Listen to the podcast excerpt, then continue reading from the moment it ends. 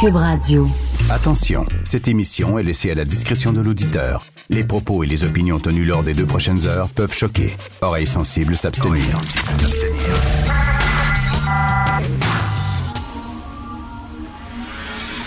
Martino. Richard Martineau. Politiquement incorrect.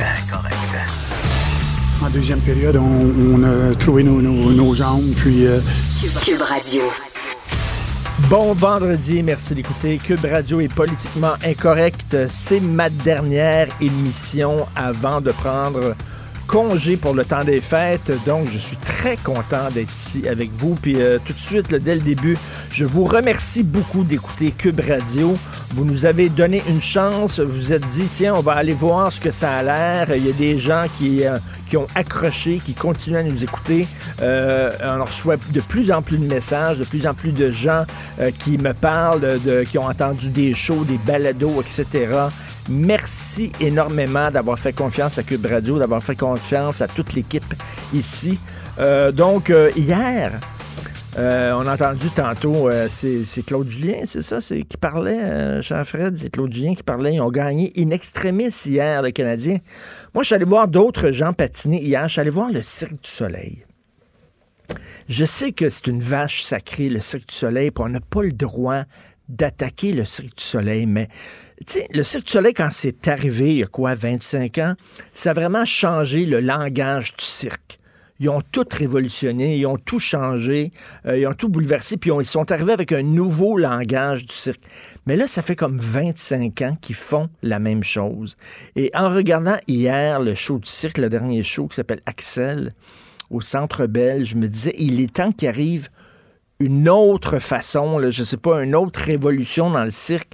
Parce que là, les acrobates, je vous le dis tout de suite, sont extraordinaires.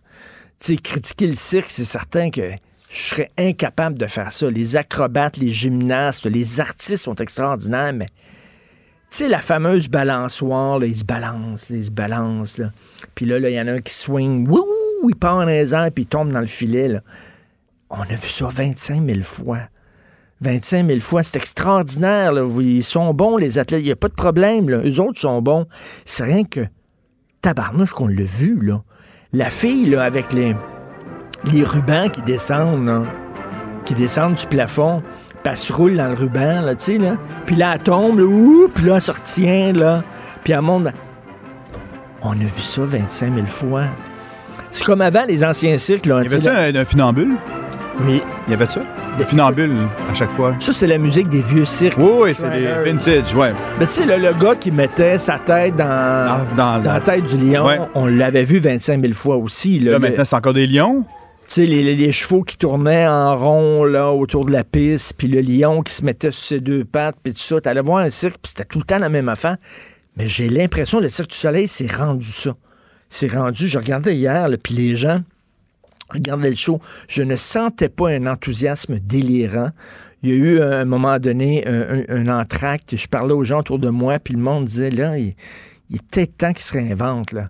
Moi, quand j'ai vu la fille dans les, avec les rubans, là, dit, ben non, ils vont pas nous refaire le coup encore. À cause des Pas Chinois. refaire le coup encore. Depuis que ça appartient. Depuis que mais il y avait une esthétique hier très, Asiatique? ouais, Non. c'est très bling bling, très criard, avec des grosses couleurs, le flashantes, puis tout ça. Tu sais, des fois, les, la culture chinoise peut être un peu tacky, un peu, tu sais, comme un peu bling bling, là, des fois, là. Ben, c'est ancien. Ça ressemblait C'est- comme vraiment vintage, mais il y a des milliers d'années. là. On n'est mais pas. euh, je regardais ça puis je me disais ok je pense que je- on l'a vu là on les a toutes vus leur cirque un peu là et j'ai rien contre les acrobates qui sont vraiment formidables c'est rien que ce serait le fun de réinventer un peu le genre j'avais l'impression de voir un magicien qui sort un lapin d'un chapeau c'est comme oui c'est exactement ça et venez voir Oncle Georges. le spectacle Hey, Oncle Georges, va te faire un spectacle. Magic Tom t'en souviens-tu Ah, Magic oui, Tom? oui, c'est ça. il est au Canal 12 on s'attend de- on s'attend à voir ça. Tu sais, c'est comme, c'est plus grande surprise. Vous écoutez politiquement incorrect.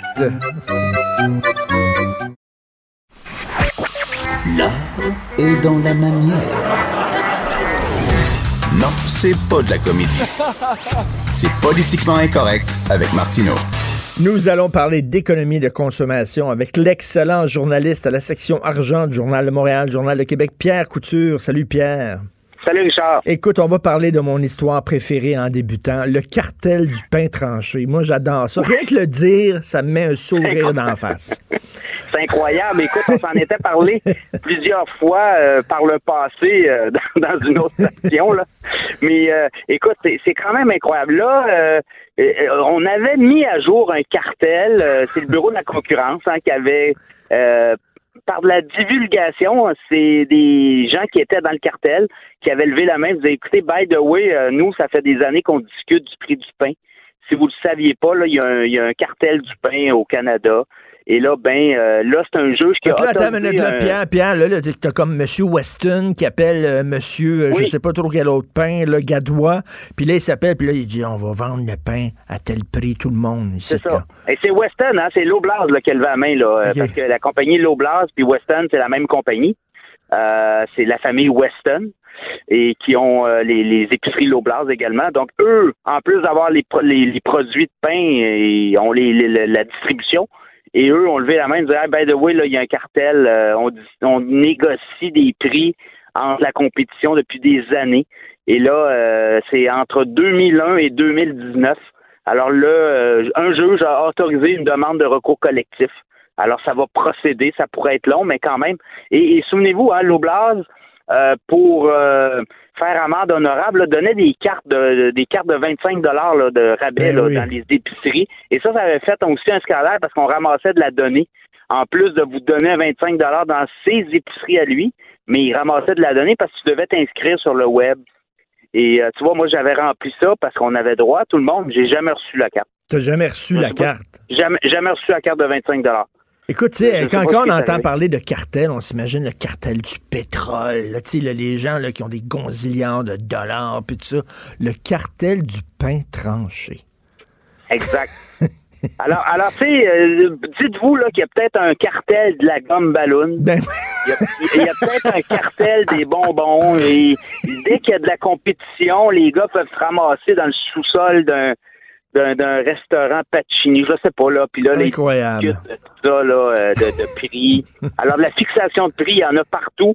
Et là, le bureau de la concurrence, lui, euh, puis, tu sais hein, que au bureau de la concurrence là, euh, si une partie, mettons toi tu fais partie d'un cartel et tu divulgues ben tu as, un espèce de programme d'immunité. Hein? Alors toi, tu es safe, mais les autres euh, Totalement. Écoute, les influenceurs, ça c'est une très bonne nouvelle. Les influenceurs du web qui devront être plus transparents.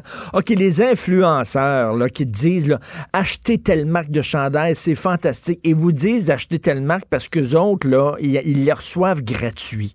C'est rien ben, ils, sont payés par, ben, euh, les entreprises il y a des barèmes, hein, euh, de ce que je me suis fait expliquer dans les influenceurs. Là, si tu as tant de followers ou de, tant de personnes qui suivent sur ton Twitter, euh, Instagram, euh, Facebook, ben soit ça commence par des produits gratuits et après ça, ben tu peux être payé en plus selon ce que tu as comme personnes qui suivent pour faire la promotion de produits. Alors là, le Bureau de la concurrence a averti toutes les agences de marketing, toutes les grandes compagnies euh, dorénavant, ils devront être beaucoup plus transparents dans les offres de produits qu'ils font aux, influenceurs. Et les influenceurs devront dire s'ils reçoivent les échantillons.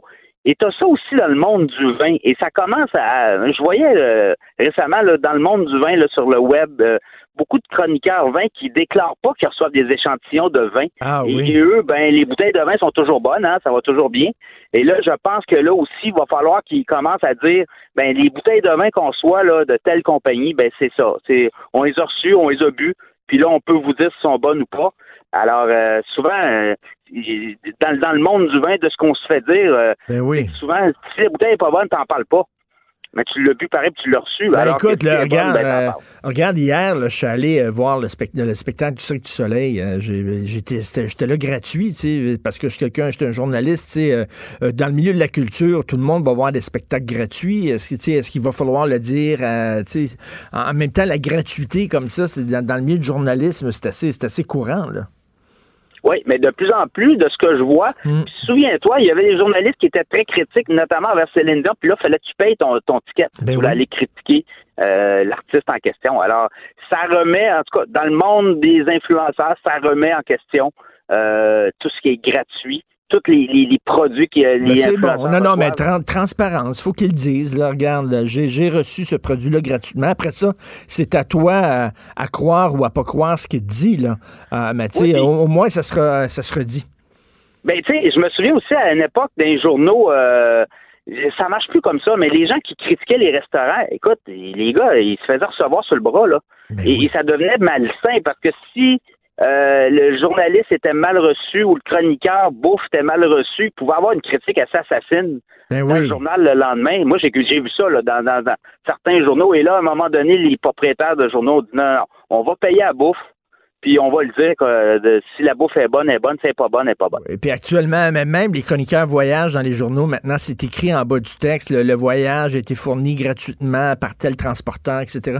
Écoute, euh, il faut parler de, de, groupe Capital Média. Il y a une chicane entre les syndicats et les retraités de, ce groupe-là. Parle-nous de ça. Ben là, moi, ça fait deux jours, là, je suis en cours, euh, et, et, hier, le juge a dit lundi va rendre sa décision. Écoute, c'est pour le plan d'arrangement avec les créanciers. Lundi dernier, les créanciers ont voté à 99% pour euh, le, plan d'arrangement proposé. Mais là, écoute, c'est un peu, une guerre d'usure entre les anciens syndiqués, les retraités et les grandes centrales syndicales qui veulent faire signer des quittances, c'est-à-dire qui veulent pas avoir des poursuites sur le dos par la suite par les euh, syndiqués, les ex-syndiqués, les retraités qui diraient ben vous nous avez mal représentés. Alors il y a ça, on veut faire signer des quittances et là on menace même de dire aux coopératives qui veulent relancer les journaux, ben là si les, les retraités signent pas les quittances, on vous donnera pas d'argent pour relancer les journaux. Alors écoute, euh, le juge devra trancher. J'ai comme l'impression qu'il va peut-être accorder euh, le droit en fait de, refuser des quittances là, pour les retraités, ah mais il va procéder pareil. Euh, alors, écoute, hier, il y avait euh, à mi à mi mot couvert là, les, les, les, grandes centrales laissent entendre que s'il y avait pas, euh, s'ils pouvaient pas avoir des quittances des retraités, ben eux investiraient pas dans la relance des journaux. Alors, tu sais, c'est un peu le gun sa temple. Là. Et on veut inviter, tu sais, la White Birch, euh, les, les, gens de la White Birch avaient dit, les, les retraités avaient dit qu'ils avaient été mal représentés, notamment par Unifor. Et euh, ils sont encore en cours, sont en appel. Ils avaient perdu en, cours supérieur. Et Dieu, en tout cas, on peut comprendre la colère de ces retraités-là là, qui ont financé leur fonds de pension pendant des années, qui ont travaillé fort pour leur entreprise, puis là, qui se retrouvent soudainement avec un fonds de pension, qu'ils perdent le tiers de leur fonds de pension. Écoute, Pierre passe de joyeuses fêtes, de belles vacances. On se reparle en janvier. Pierre Couture, du Journal Montréal, Journal de Québec. Merci. Salut, Richard. Politiquement incorrect.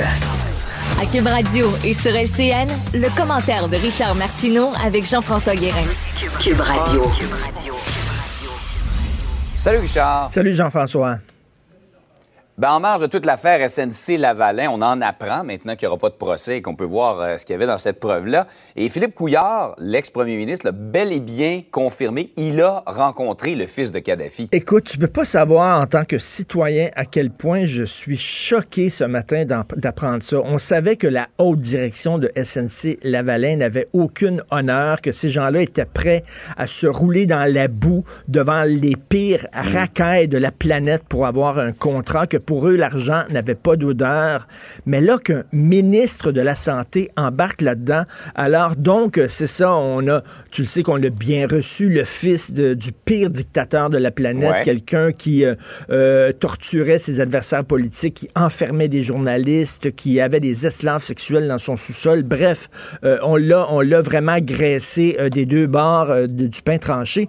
Mais là, on a demandé à Monsieur Philippe Couillard de lui donner, de le rencontrer le fils de Kadhafi pendant une heure pour lui donner un genre de formation bidon, de lui parler du système de santé, juste pour dire au fils de Kadhafi, regardez comment on est big à SNC-Lavalin, on te fait, on a un accès direct à un des ministres du gouvernement.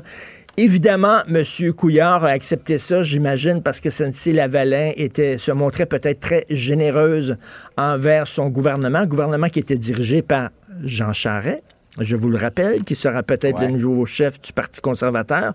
Il n'y aura pas de problème d'argent au Parti conservateur si Jean Charest là. En tout cas, bref, à l'époque, il faut se rappeler, à l'époque et même encore aujourd'hui, il y a des Québécois qui avaient difficulté, des difficultés à avoir accès à des médecins de famille, qui avait de la misère à rencontrer des médecins de famille. Alors là, tu avais le ministre de la Santé qui soudainement, lui, avait une heure à donner de son précieux temps pour rencontrer le fils du pire dictateur de la planète pour aider une entreprise privée à obtenir un contrat.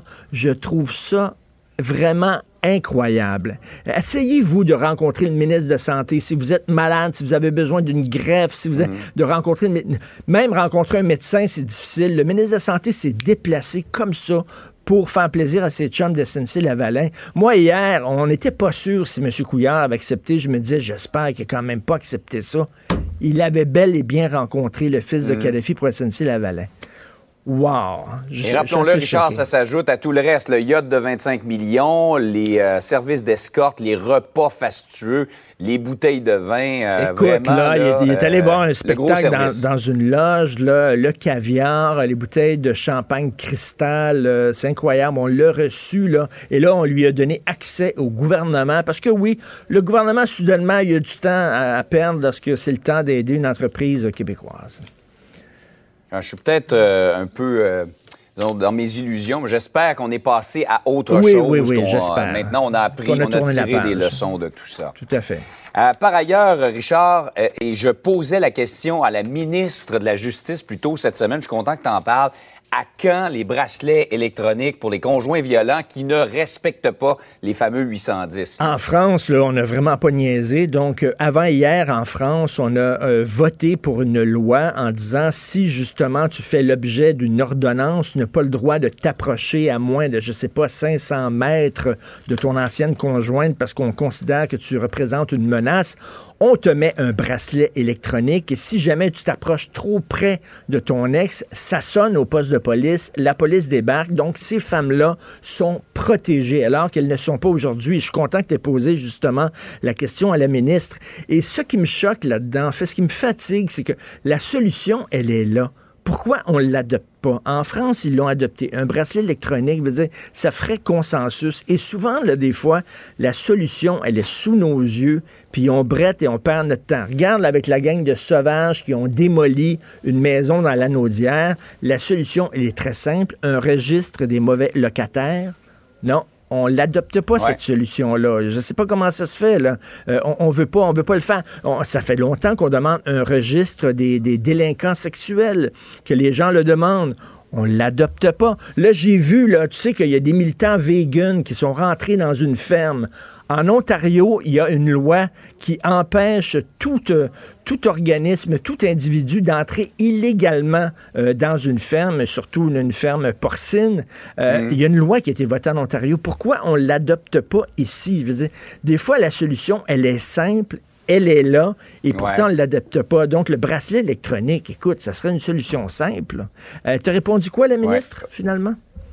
Euh, c'est du ressort du fédéral. C'est un peu compliqué. C'est vrai que le code criminel est du ressort du fédéral, mais il faut qu'il mette de la pression. Ça ne peut pas continuer. On a vu le cas la semaine dernière ben de, Pointe-aux-Trembles. On a vu un autre cas absolument pathétique cette semaine. Le gars était caché dans la maison de son ex. Il a fallu la tuer, elle et son enfant. Euh, dans, les, euh, dans le contexte actuel, là, la majorité de ces gars-là ne respectent pas les ordres de cour. Ben non, ils s'en foutent de, totalement parce que de toute façon, ce qu'ils veulent, les autres, c'est tuer leur conjoint. Donc, écoute, que la cour leur mm. dise, tu n'as pas le droit de t'approcher à tant de mètres, ils s'en balancent complètement. Écoute, sur une note plus rigolote parce que c'est ma dernière chronique avant, avant le temps des fêtes. Je parlais des manifestants véganes qui ont rentré dans une ferme porcine. Là, c'est le temps là, des, des victuailles. On reçoit des gens à manger, tout ça. OK, si je reçois quelqu'un à manger chez moi puis qui me dit je suis allergique, je suis allergique au miel, je vais tomber malade si j'en mange, je vais dire OK, il n'y aura pas de miel parce que c'est pas de ta faute, c'est une condition médicale. Mais si tu me dis, moi, je veux pas manger de miel parce que je trouve que ça fait mal aux abeilles quand on les traite puis qu'on prend leur miel puis tout ça, si c'est une lubie, si c'est une idéologie, on mange du miel à la maison. OK? Fait que impose-moi pas. impose-moi pas tes idéologies puis tout Alors, ça. Alors, ça le mérite d'être clair. Tes invités sont avertis. Ils sont mieux d'avoir un biais du médecin pour me prouver qu'ils peuvent pas manger tel, tel aliment. Mais si c'est parce que ça leur tente pas, qu'ils trouvent que ça fait du mal aux abeilles ou n'importe quoi, je m'excuse, mais c'est ça qu'on mange à la maison. Bonne fête. Richard, tout le je monde. te souhaite de joyeuses fêtes à toi et Joyeuse ta fête famille? à tout le monde aussi. Merci beaucoup. On se retrouve en janvier. Salut. Salut. Politiquement incorrect. Joignez-vous à la discussion. Appelez ou textez 187 Cube Radio. 1877 827 2346. Alors, on vient de parler de l'ancienne haute direction de SNC Lavalin qui ont vraiment graissé des deux bords le fils d'une des pires racailles au monde, le fils de Kadhafi. Là, on en apprend encore. C'est incroyable. Eux autres, ils avaient vraiment aucun honneur. Lavalin qui a aussi envoyé des millions en Algérie. On va en parler avec le journaliste Jean-François Cloutier qui a sorti cette histoire aujourd'hui. Salut Jean-François. Salut Richard. Alors, c'est quoi cette histoire-là là, de millions de dollars envoyés en Algérie? Eh ben, euh, c'est dans les documents euh, de cours, en fait, en fouillant là, vraiment euh, de, de façon approfondie dans les documents de cours euh, reliés au procès de Bébaoui, on se rend compte, on, on peut se poser la question, est-ce qu'on est vraiment allé au bout de, de toute cette histoire-là de Lavalin qui couvrait, là, on- le procès de Bébaoui, en fait, ça couvrait principalement la Libye, là, donc les, les versements de pots de vin euh, en Libye au fils de Kadhafi. Sauf que ce qu'on voit, c'est qu'il semble y avoir eu des paiements occultes, en tout cas des paiements euh, qu'on ne peut pas s'expliquer, qui sont très, très douteux. Également en Algérie, on a retrouvé la trace d'un paiement de 7,5 millions de dollars à destination de l'Algérie qui aurait transité par une compagnie du Panama. Et on a le témoignage d'un banquier suisse dans, ce, dans les documents euh, qui nous dit que, en fait, là, c'était une, une espèce de rémunération cachée euh, de SNC Lavalin pour notamment Sami Bebaoui, qui a été reconnu coupable de corruption. Donc, ça pose la question est-ce qu'il y a eu également des pots de vin qui ont été versés En euh, Algérie. en Algérie? Euh, et est-ce qu'on est allé au fond de l'histoire de SNC Lavalin, dans le fond, en Afrique du Nord? là? Incroyable. Écoute, euh, d'ailleurs, leur motus operandi à, à- SNC-Lavalin, c'est qu'ils euh, créaient des firmes, euh, un, peu- des firmes fantoches, fantômes. Ils mettaient de l'argent dans ces firmes-là. Et ça, ça permettait justement à Bebaoui de, de donner des pots de vin. C'est comme ça qu'ils fonctionnaient, hein? Exactement. C'est un stratagème qui est quand même relativement simple. Dans le fond, il crée une société écran dans un paradis fiscal où c'est à peu près impossible d'avoir euh, d'informations sur qui est vraiment le bénéficiaire. Euh, L'argent s'en allait là et ensuite c'était redistribué à toutes sortes de mondes euh, euh, louches dans, dans, dans, dans ces pays-là sans que SNC Lavalin se- ait l'impression d'avoir touché à ça.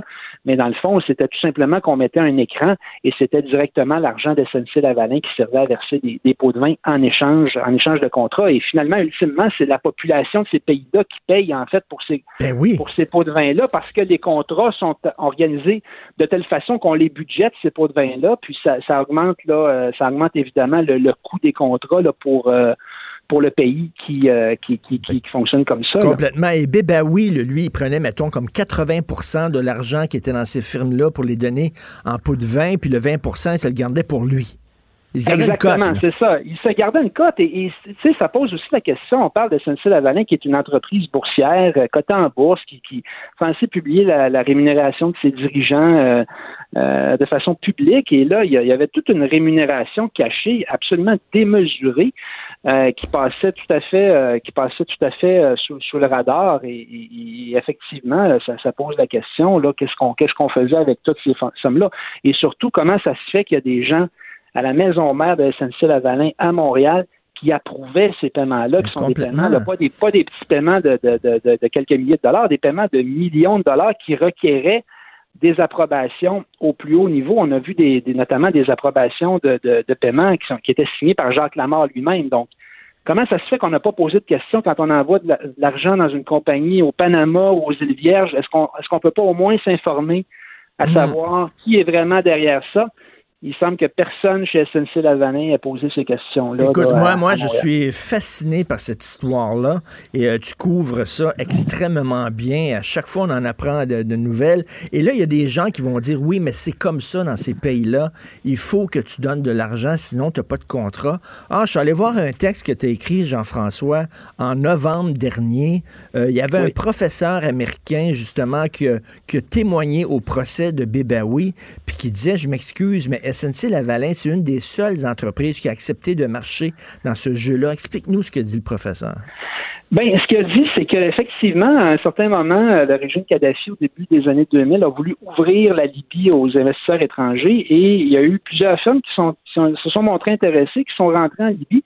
Et beaucoup de ces firmes-là ont rapidement euh, quitté la Libye quand elles se sont rendues compte, dans le fond, qu'il n'y avait pas moyen d'obtenir un contrat sans verser euh, des pots de vin. Et, finalement, il n'y a pas eu beaucoup de firmes étrangères qui ont fait affaire en Libye, à part SNC Lavalin. Il donne le cas, euh, le professeur donnait le cas de, compagnies très connues comme Coca-Cola, par exemple, qui a essayé de rentrer en Libye à un certain moment. Ils se sont rendus compte qu'ils étaient pris dans quelque chose qui avait aucun bon sens et ils ont carrément euh, tirer la plug. Et ce professeur-là, c'est quelqu'un qui connaît très bien la Libye moderne. Là. Donc, donc, c'est très intéressant parce que donc, il y a des entreprises, des grosses entreprises, Coca-Cola, c'est quand même une entreprise multinationale, qui eux autres avaient quand même euh, un, certain sens de l'éthique en disant, on, ben, on marche pas là-dedans, nous autres, ça ne nous intéresse pas de donner des millions de dollars euh, en, en corruption, on se retire.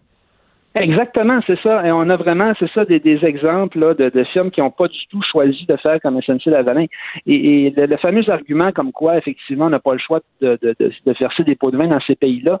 Moi, je, moi, je peux comprendre qu'il y a des certaines pratiques, là, le, le, hmm. bac chiche, qui sont, quand on parle de petits montants, mais là, quand on parle d'un yacht à 25 millions, quand on parle de paiements qui totalisent 50 millions de dollars pour le fils de Kadhafi, là, je ne pense pas qu'il y a aucun pays dans le monde où il faut verser ces sommes-là pour faire des affaires. Donc, si, c'est le cas, on ne devrait jamais faire affaire là. Donc, SNC Lavalin faisait un peu cavalier seul là-dedans. Oui, ils faisaient cavalier seul et c'est pas pour rien qu'ils avaient une espèce de quasi-monopole là-bas parce qu'il n'y avait aucune autre firme, dans le fond, qui voulait euh, faire affaire et, ça soulève la question, euh, tu sais, ce fleuron québécois-là, est-ce que finalement il a fait euh, fortune, il, a, cru parce que euh, ils, avaient une expertise en, ingénierie ou parce qu'ils acceptaient de faire affaire dans des pays où personne d'autre voulait faire affaire. Euh, ben quand on regarde euh, les profits de SNC pendant longtemps, ça venait essentiellement en grande partie de la Libye et de l'Algérie? Faudrait au moins s'assurer est-ce que vraiment cet argent-là était fait de façon légitime? Je pense qu'on peut se poser la question. Et là, ton confrère du bureau d'enquête, Alexandre Robillard, qui écrit, j'en parlais tantôt avec Jean-François Guérin de LCN, Philippe Couillard a bel et bien rencontré le fils de Kadhafi chez SNC-Lavalin. Euh, une formation bidon, en fait, qui servait à pas grand-chose. En fait, tout ce que voulait montrer SNC-Lavalin, c'est à quel point ils étaient puissants, qu'ils pouvaient donner accès au ministre de la Santé. Exactement. Et, le ministre de la Santé a quand même pris là, gracieusement, selon ce qu'on comprend, il n'a pas été rémunéré, mais il a quand même pris euh, gracieusement une heure de son temps de ministre où il est censé être au service de la population du Québec. Là, c'est comme si moi, comme journaliste, je disais bon ben moi je vais aller euh, donner une formation euh, à je sais pas qui pendant que je suis payé par le journal de Montréal. Là, il y, a, y a quand même un enjeu là et, le ministre a fait un, tête-à-tête, dans le fond, une formation là, de privée à, à Kadhafi. Euh, je pense qu'encore là. Incroyable. À une, époque, à, une époque où les, dire, les Québécois avaient de la difficulté à avoir accès à un médecin de famille. Ben c'est ça. Il était ministre de la santé euh, à ce moment-là. Euh, normalement, c'est pas le travail qui manque là, et, qu'il ait pu se libérer pendant pendant une heure pour aller pour aller donner cette formation-là, à, visiblement à quelqu'un en plus qui était bien plus intéressé à, aller voir des escortes ben dans des, restaurants à ben Montréal c'est quand même très, euh, très, très particulier. Qu'est-ce qu'il y en avait, mais qu'est-ce qu'il y en avait à foutre, le fils de Kadhafi, d'avoir une formation sur le système de santé? Absolument, absolument rien. Dans le fond, je pense que c'était une manifestation de force de SNC ben de regarder là. On, regardez comment on est, on a du monde euh, au Canada, comment on est bien connecté. Euh, on a même le ministre de la Santé là, qui pouvait euh, qui pouvait se déplacer. Euh, et, pas juste le ministre, d'ailleurs, il y avait un autre libéral, là, un autre un autre l'ancien dirigeant du Parti libéral, l'ancien ben président du Parti libéral, Joël Gauthier, deux, deux individus quand même très. on, euh, peut, on peut lire entre les lignes, puis euh, bon, comme journaliste, peut-être tu peux pas le dire, je sais pas, mais on peut lire entre les lignes que si Philippe Couillard a accepté l'invitation de SNC-Lavalin d'aller voir le fils de Kadhafi, c'est parce que SNC-Lavalin s'était montrée particulièrement généreuse envers le Parti libéral. Je sais pas, moi, c'est ce que... Ben, c'est un peu le carnet de contact, on peut comprendre un peu de Jacques Lamarre, dans le fond. Là. Il a utilisé ses contacts. Et, le, timeline, la, ligne de temps dans cette histoire-là est intéressante. Dans le fond, Philippe Couillard aurait rencontré Kadhafi en avril 2008, et je pense que c'est en mai ou en juin euh, qu'il a démissionné là, comme ministre de la Santé. Donc, est-ce qu'il était déjà un peu en train de se chercher un autre emploi et qu'il voulait euh, mm. avoir ses opportunités euh, chez SNC Lavalin ou ailleurs? Euh, la question peut, se poser, à mon avis. Il avait déjà travaillé en Arabie Saoudite, faut le dire, hein, Philippe Couillard. Euh, écoute, euh, je veux, Jean-François, saluer ton, ton bon travail, ton excellent travail dans ce dossier-là, qui est un dossier, selon moi, de la dynamite. Et d'ailleurs, je vais en profiter pour saluer l'excellent travail du bureau d'enquête en 2019. Vous avez sorti beaucoup, beaucoup d'histoires. on est dans une période, justement, où on se, on réfléchit sur l'importance du journalisme d'enquête. Je pense qu'au bureau d'enquête en 2019, vous avez prouvé qu'il y a encore euh, une soif de la part des lecteurs d'avoir des enquêtes de fond comme ça. Et heureusement qu'il y a des journalistes comme vous. Donc, euh, je te lève mon chapeau, Jean-François, à toi et toute ta gang. Ben, merci beaucoup, Richard. Merci beaucoup. Merci. Passe un beau temps des fêtes. Merci beaucoup, Jean-François Cloutier. Toi aussi. Merci. Bye. Martino, le seul qui peut tourner à droite sur la rouge à Montréal. Politiquement incorrect. Mais c'est politiquement correct de l'écouter. Alors, pour une dernière fois en 2019, euh, hey, l'année prochaine, dans quelques semaines, c'est 2020. 2020, 2020. My God! Quand j'étais jeune, jamais je croirais, je croyais que je me rendrais à 2020. En tout cas, Steve Fortin, chroniqueur, blogueur au Journal de Montréal, Journal de Québec, qui est avec nous. Salut, Steve. Hey, salut. Puis, il y, a, quand même une petite raison de nous réjouir aussi, là, tu sais, à partir de la nuit prochaine, c'est le, la dernière nuit où euh, on, est comme dans l'autre versant de l'année. Tu sais, après ça, c'est le c'est le solstice, puis les journées vont commencer à rallonger. T'as raison, c'est vrai, t'as raison, ça commence à rallonger. Écoute, Steve, il y a beaucoup de gens qui m'écrivent en disant Jean Charret à tête du Parti conservateur, WTF, avec un point d'interrogation. Euh, j'imagine que tu as la même interrogation toi aussi. Oui, écoute, euh, c'est drôle parce que j'avais parlé avec euh, avec euh, Frank Graves de Coast Politics quand il avait décidé de, de lancer un paquet de noms, puis on en avait discuté toi et moi, ben on avait dit Philippe Couillard, comment ça? Puis là, à ce moment-là, Jean Charest était pas dans, dans, dans les dans les noms. C'est simple, c'est que entre le 13 novembre dernier, il y avait il y avait il y avait eu quelques articles qui avaient été publiés dans le Canada anglais, quelques-uns au Québec aussi. à ce moment-là, c'était pas encore il y a un mois et une semaine de ça, c'était pas encore acquis que, que Andrew Scheer était pour, euh, était pour partir, mais ça mm. sentait la fin. On lui avait demandé, puis il y avait, euh, il y avait avec beaucoup de avec véhémence, il avait dit ah non, moi même si le poste devenait disponible, je suis pas intéressé par ça. Puis euh, tu sais, d'emblée, c'était comme sorti il y a cinq semaines de ça, de, de cette discussion là. Puis il avait dit moi ça m'intéresse pas. Puis là, tout à coup, euh, tu sais, comme on dit, euh, les ballons d'essai, hein, on sait, ces gens-là savent très bien par où passer hmm. pour euh, pour lancer dans la population. Bon, ben voilà l'idée. On sait, tu sais, ça c'est c'est un classique en politique. Puis là, ce qui arrive, c'est que, oups, tout à coup, ben cette nouvelle-là commence à prendre l'attraction.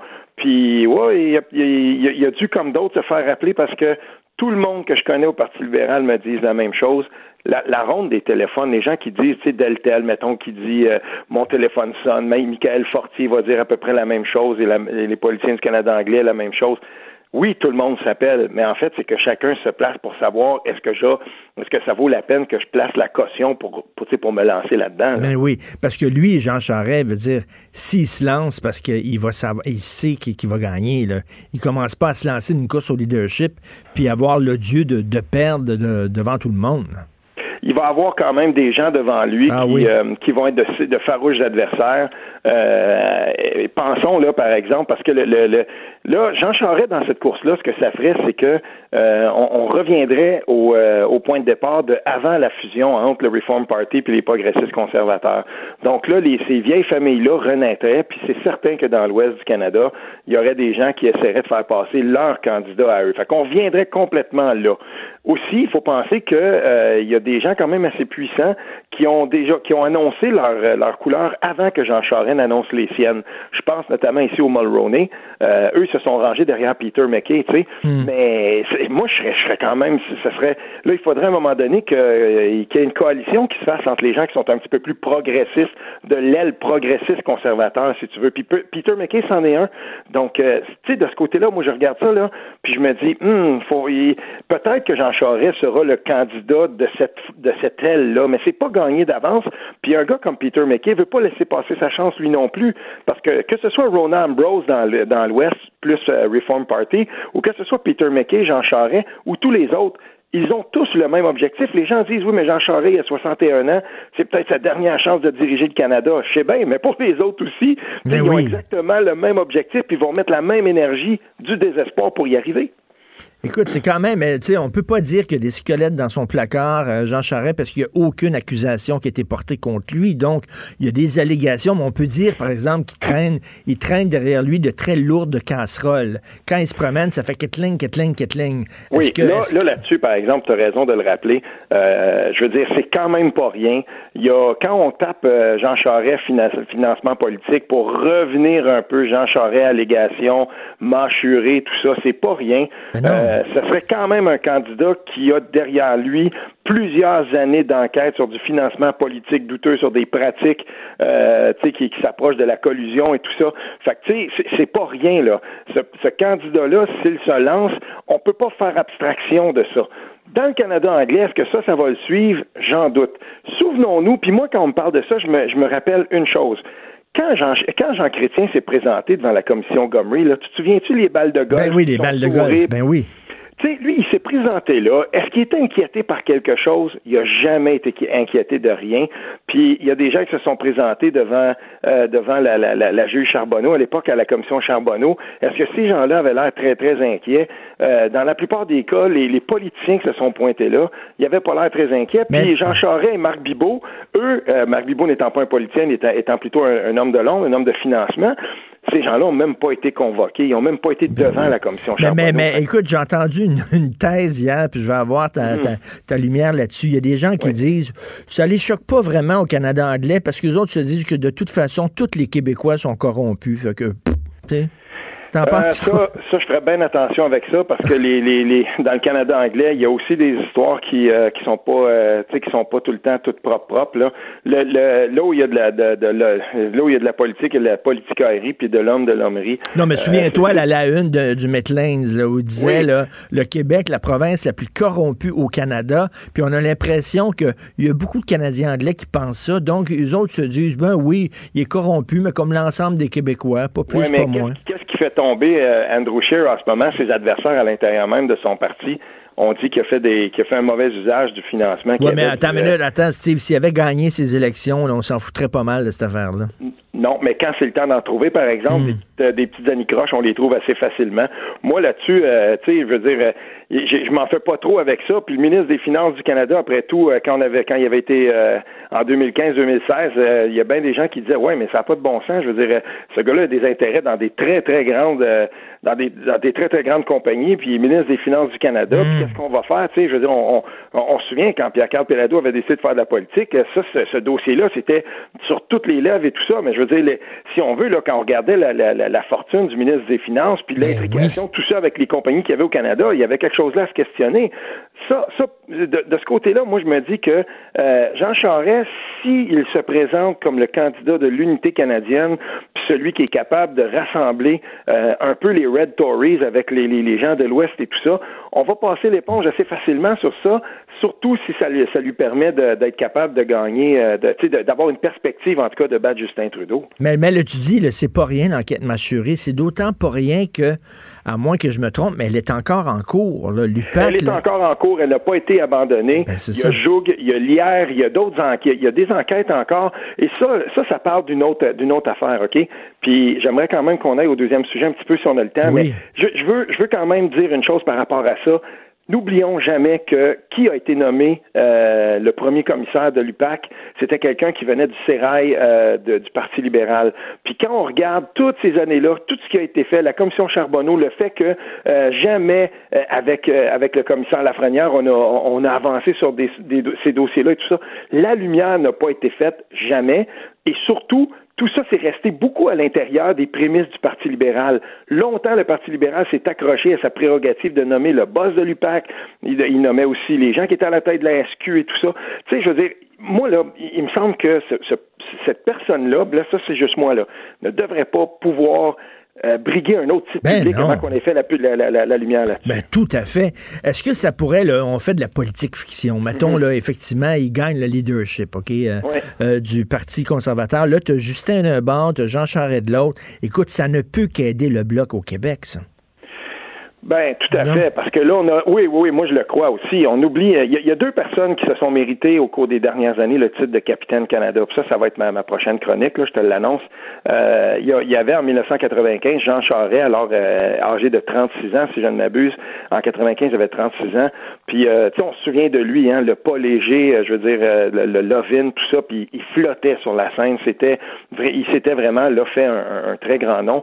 Puis, on se souvenait plus de 1990 quand il avait quand il avait été forcé de démissionner comme ministre parce qu'il avait téléphoné un juge sur une cause qui relevait de son ministère. Je veux dire, là, on se souvenait plus de ça. Là. On mmh, avait passé mmh. l'éponge là-dessus. Il était parti en disgrâce à ce moment-là. Rendu à 95, ben là, c'est l'homme de l'unité canadienne, puis il était redevenu un des politiciens les plus aimés à cette époque-là. Fait que, tu sais, on va avoir deux capitaines Canada qui vont comme s'affronter. Ben oui de l'autre côté, il y, aura, il y aura une très, très grosse place occupée pour le bloc. Parce que, écoute, moi, je te dis, là, moi, je suis du genre, j'ai le profil à, voter conservateur, OK? J'ai pas voté conservateur aux dernières élections fédérales parce qu'Andrew Scheer, je pouvais pas. Ses positions, le, je pouvais pas, donc j'ai voté bloc. Mais là, si tu me demandes si c'est Jean Charest, la même affaire, je pourrais pas voter Jean Charest. Là, mais, je vais voter bloc encore. Je pense qu'il y a plusieurs personnes comme moi qui vont peut-être faire ça aussi. En tout cas, c'est drôle que tu dises ça parce qu'on connais aussi des gens, tu sais, moi, j'ai, à ce je collabore pas mal avec du monde de Québec. Mm. J'en connais des conservateurs de Québec, puis on me dit exactement la même chose. Mais qu'est-ce que c'est ça?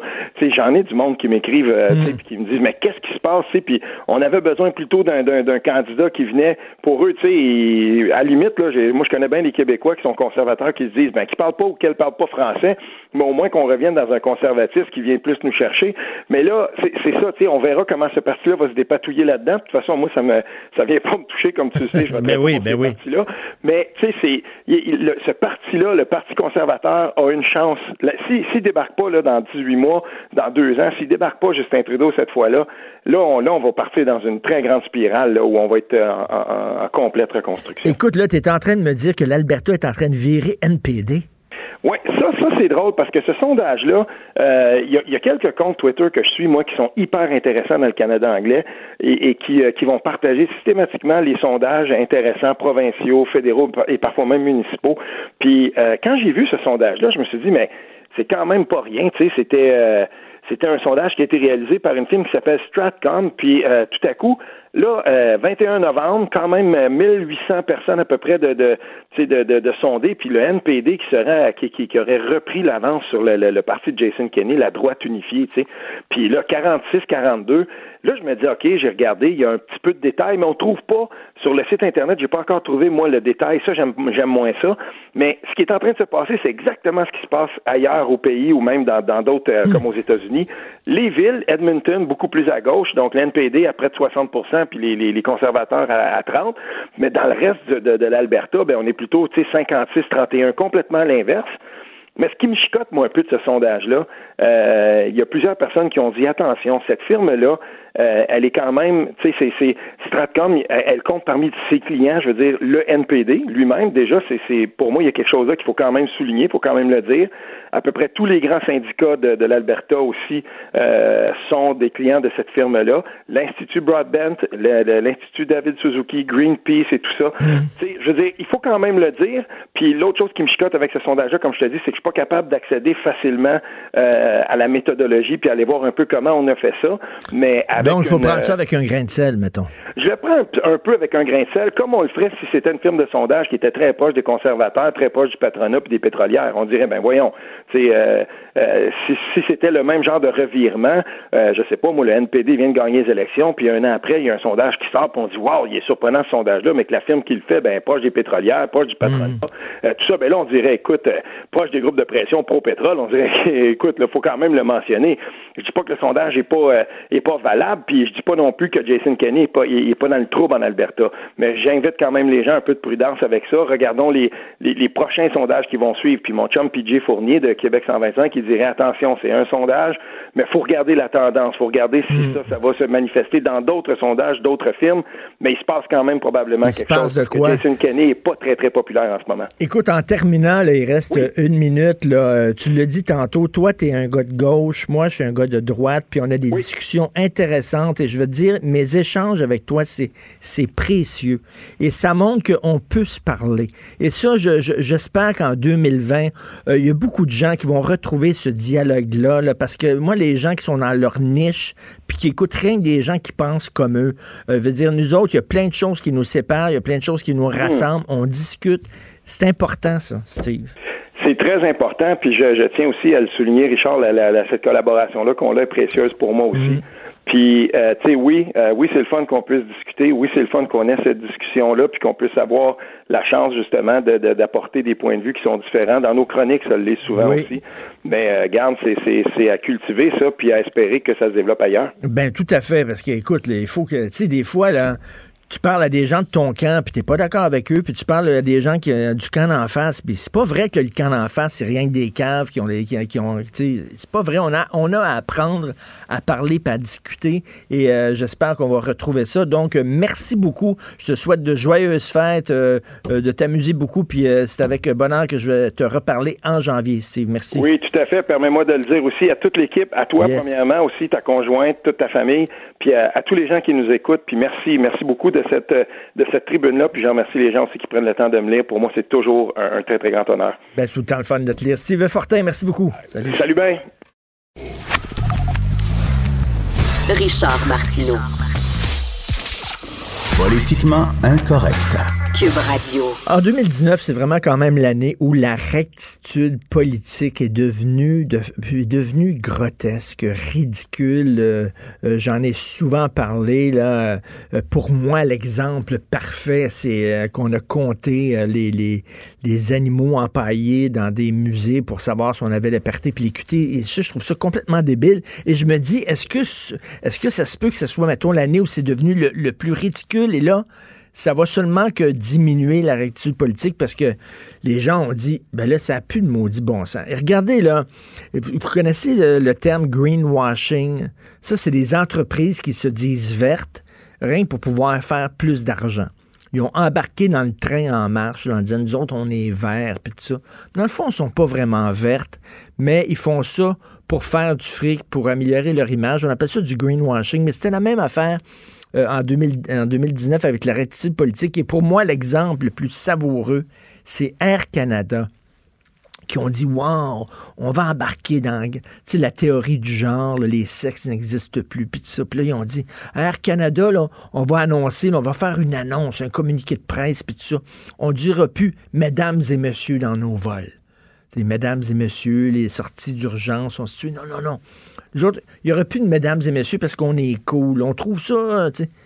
Et là, c'est très drôle parce que là, il y a des agents de bar, un homme, entre autres, qui a dit OK, donc, ça veut dire que à partir de demain, je peux être agent de bar dans les vols d'Air Canada, puis être maquillé, puis avoir un sac à main. Puis là, il y a une femme, elle dit OK, donc, donc ça veut dire que moi, là, les, les talons hauts, je dois porter des talons hauts, ça me fait mal aux pieds. Fait que je vais pouvoir soudainement arriver là en ballerine ou en, running shoe, puis tout ça. Là, au Canada, ils ont dit non, non, non, non, non. Vous n'avez pas le droit, les filles, là, vous devez porter des talons hauts, puis on dit au gars, tu peux pas te pointer là maquillé. Donc, quelle hypocrisie. D'un côté, ils ont dit ça rien pour le fun. Ah, on est cool.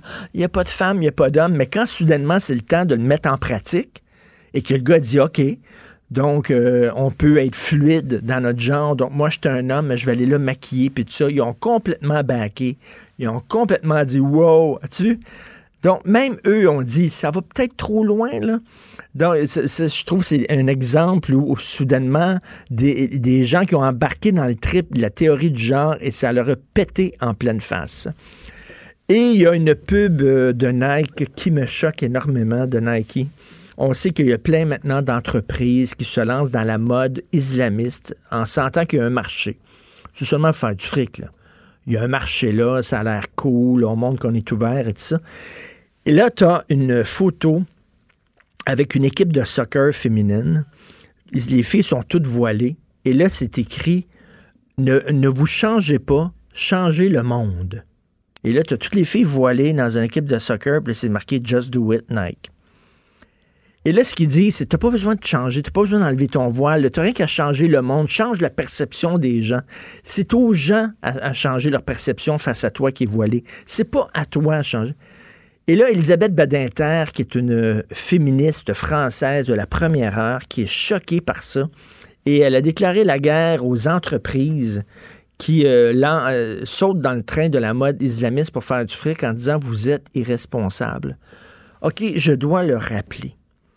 Actuellement, au moment où on se parle, il y a des femmes courageuses dans des pays comme l'Iran et l'Arabie saoudite qui veulent se promener avec les cheveux dans les airs, avec les cheveux libres, avec euh, habillés sexy, tout ça et qu'elles elles se font, je sais pas, lapider, fouetter, emprisonner. Elles sont en prison parce qu'elles ne veulent pas porter le voile, parce qu'on les oblige à porter le voile. Parce que qu'est-ce que le voile dit?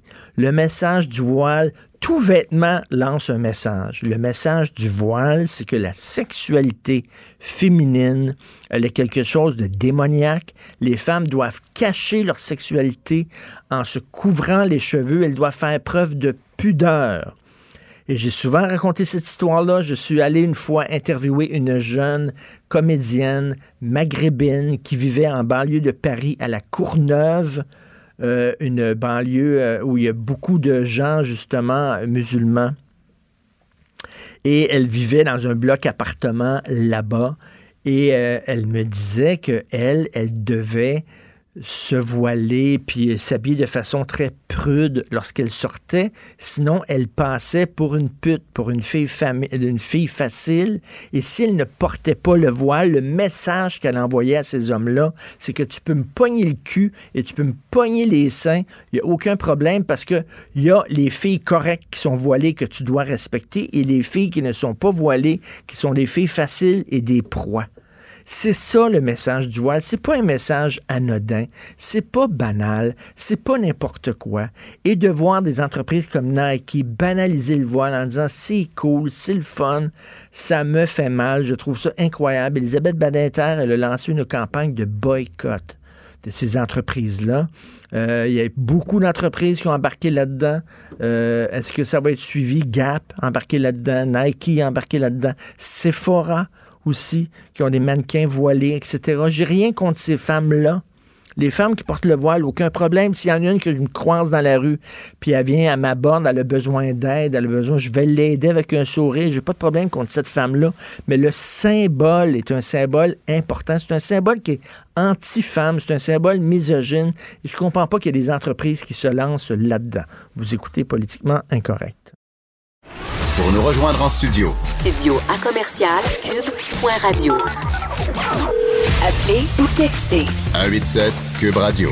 1877 827 2346. Politiquement incorrect. Alors, le pot est devenu légal au Canada en octobre 2018. Donc, 2019, c'était l'année du pot. On va faire le bilan de cette expérience-là avec euh, la journaliste qui a le mieux couvert euh, tout ce milieu-là, euh, Annabelle Blais, du Journal de Montréal, Journal du Québec. Salut, Annabelle.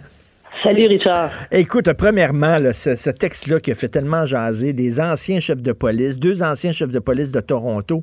Et là, c'est pas rien. je pense que c'est le gars qui dirigeait toute l'unité de la GRC qui luttait contre les trafiquants de drogue, qui sont tous maintenant dans le dans, dans, l'industrie du pot. Cela dit, euh, c'est légal, c'est rendu légal, ils ont le droit de, ils ont le droit de faire ça, mais c'est quand même assez rigolo, Annabelle, de voir que des gens qui euh, avant couraient contre les vendeurs de drogue, qui maintenant sont des vendeurs de drogue finalement. Oui, ben c'est ça qui fait un peu sourciller certains militants pro-cannabis qui ont euh, dans les, les dans les dernières décennies, ben ils, ont, connaissent tous quelqu'un qui a été arrêté pour possession culture de cannabis. Puis là aujourd'hui de voir des policiers qui à leur tour sont dans l'industrie. Euh, ça choque certains, mais comme tu l'as dit, c'est légal, puis d'une certaine façon, parce que c'est ça que j'ai publié cette semaine, c'est que Yvan Delorme, l'ancien chef de police de SPBM, euh, est aujourd'hui à la tête d'une entreprise de cannabis. Et d'une certaine façon, ben oui, ces policiers-là ont développé une expertise mmh. euh, en, travaillant en essayant de mettre fin au marché noir, ben ils ont compris qu'est-ce que les consommateurs veulent, qu'est-ce qu'ils cherchent, comment ça marche. Donc, et je parlais avec Yvan Delorme et il connaît très bien le cannabis. D'ailleurs, sa compagnie s'appelle Québec Gold Tech. Québec Gold, Hmm. ben, c'est une variété de cannabis bien connue dans la province. Donc, c'est vrai que les policiers euh, ont une expertise. Donc, c'est ça, comme, comme, euh, comme j'écrivais, à force de te pencher sur le pot, tu finis par tomber dedans. Mais, mais en même temps, en même temps, ces gens-là, ce qui est intéressant, c'est qu'ils ont vu l'inutilité de la guerre à la drogue parce qu'ils l'ont mené cette guerre-là. Ils étaient au front dans cette guerre-là. Puis ils se sont posé des questions. À un moment donné, ils ont rentré chez eux en disant ben c'est-tu vraiment utile ce que je fais parce que j'empêche rien. Les gens continuent de fumer. Donc, eux autres en ont tiré les conclusions qui s'imposaient. Oui, ben oui, parce que euh, c'est ça, tu, tu l'as dit, tu sais, ils ils l'ont vu. Yvan Delorme, là, c'est pas n'importe qui. Il était à la tête de la division des stupéfiants au SPVM. Avant ça, il était agent double pour justement les stupéfiants, pour les réseaux de stupéfiants à Montréal. Donc, tu sais, il travaillait la nuit, il avait les cheveux longs, il faisait des, faisait des contacts avec euh, des, des mafieux, avec des motards. Puis lui, il voyait, il, il le voyait bien, c'était qui les victimes. Puis c'est ça qu'il me disait. Moi, je faisais pas la chasse aux consommateurs. Tu sais, ceux qui avaient des problèmes de drogue, c'est- les premières victimes. C'est pas ça qui est intéressant. C'était d'aller chercher le, les, les gros réseaux, ceux justement qui profitent euh, des, des, des addictions, des problèmes des gens. Donc, il, il le savait. Il a jamais été, disons, euh, très très strict pour euh, arrêter les, les, les petits consommateurs de cannabis. C'est ça. Ben, en, en général, en gros, là, euh, euh, tu sais, les arrestations pour possession simple, parce que tu avais du pot là, pour ton utilisation personnelle, ça, ça existait pratiquement plus au Canada là, depuis un bout de temps. Non, mais c'est pour ça aussi d'ailleurs que la loi fédérale qui permet aujourd'hui dans le système légal, on a le droit de posséder jusqu'à 30 grammes dans un lieu public sans être inquiété. Puis ça, c'est, ça sort pas de nulle part. C'est directement inspiré des pratiques euh, qui étaient déjà euh, de fait là, qui se passaient dans le marché quand, le cannabis était illégal. Les policiers étaient très tolérants si on avait moins de 30 grammes euh, sur soi. Donc, on- ils nous arrêtaient pas pour trafic, même pour, des fois, en tout cas, ça dépend aussi du contexte, mais c'est la possession. Donc, il y avait de fait une tolérance pour le 30 grammes. C'est ça qui existe aujourd'hui. Donc, c'est, ça sort pas de nulle part. Écoute, euh, là, toute la crise autour de Guy Laliberté, qui avait 48 plants sur son île, moi, j'ai parlé de ça la semaine passée en disant, ouais, c'est une plante naturelle, c'est une plante au même titre, là, je sais pas que le pissenlit, ça pousse naturellement. On s'entend, on parle pas de drogue synthétique faite en laboratoire comme les gars de Breaking Bad. On parle d'une plante, là. C'est un peu ridicule quand même qu'on capote sur le fait que quelqu'un fume une plante qui existe dans la nature. tu sais. Ben oui, puis là, justement, cette semaine, là, on apprenait que c'était pas 22 plans, mais 48 plans. Je me disais, ouais, OK. Puis, Donc, puis- et alors, tu sais? Ben c'est ça. C'est en plus bon, lui il dit que pour sa consommation euh, médicale, mais tu sais, je, je parlais justement à, à plusieurs experts, euh, euh, tu sais, des, des maîtres cultivateurs qui sont comme, ouais, on va-tu vraiment s'énerver pour euh, 48 plants là? C'est c'est c'est pas du trafic là. On s'entend à 48 plants, c'est très plausible que ce soit de la consommation personnelle. là. Puis c'est ça, c'est c'est quand même quelque chose qui pousse de façon naturelle et contrairement à la ministre, l'ancienne ministre de la, la- la- de la Santé publique, euh, Lucie Charlebois, qui avait dit Mais mon Dieu, imaginez si un enfant tombe sur un plant de pote, mais il, il, il- il va rien se passer. Tu sais, ça... Ben oui, écoute, j'habite dans un depuis quelques mois, j'habite dans un dans un building, OK, dans le centre-ville, puis dans l'ascenseur, c'est écrit on est tous des locataires, puis c'est écrit en gros, vous avez pas le droit de faire pousser du pot, on le rappelle dans votre Tu sais, bon, je comprends qu'ils veulent pas que quelqu'un euh, transforme ça en serre là, il, il peut, euh, bon, je comprends. Mais tu sais, comme quelqu'un qui fait pousser deux, trois plants dans son appartement, c'est comme si euh, on disait, mais toi, t'as pas le droit de faire pousser des tomates chez vous, t'as pas le droit. Tu sais, comme, Mais comment, ouais. non?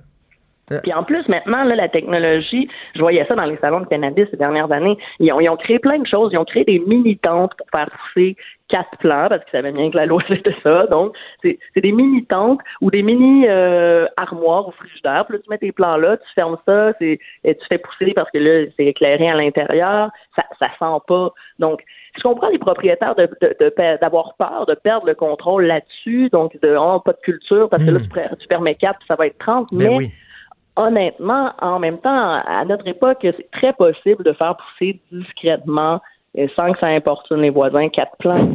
pas, Ben oui. euh, c'est pas beaucoup. là. Écoute, la question, je ben, je- deux, questions que je vais te poser. Est-ce que ça aurait été mieux de seulement décriminaliser, puis c'est tout, plutôt que légaliser? Et deuxièmement, est-ce que ça aurait été mieux de laisser ça dans les mains du privé, comme certaines provinces l'ont fait? Euh, bon, c'est ces deux questions-là que tu en penses quoi? Premièrement, décriminaliser. Sais, est-ce qu'on euh, la, la question de la décriminalisation est intéressante. Si on l'aborde, moi je me dis on l'aborde pour toutes les drogues parce que c'est un enjeu de santé publique. Au lieu, tu sais, comme ça se fait au Portugal, si tu te fais arrêter avec euh, un- une petite quantité d'héroïne, tu vas pas en prison, tu vas suivre euh, un programme pour t'aider à vaincre ta dépendance. Et ça, si on veut avoir cette approche-là pour le cannabis, je me dis que ça vaut aussi pour les autres drogues parce que c'est- les autres drogues ces- gens-là ont vraiment, vraiment besoin de- d'aide. C'est des gros- problèmes de dépendance. Euh, Est-ce qu'on aurait pu commencer par décriminaliser puis euh, après légaliser? Tu sais, la décriminalisation, c'est Martin Cochon qui en parlait, qui avait déposé un projet de loi en 2003.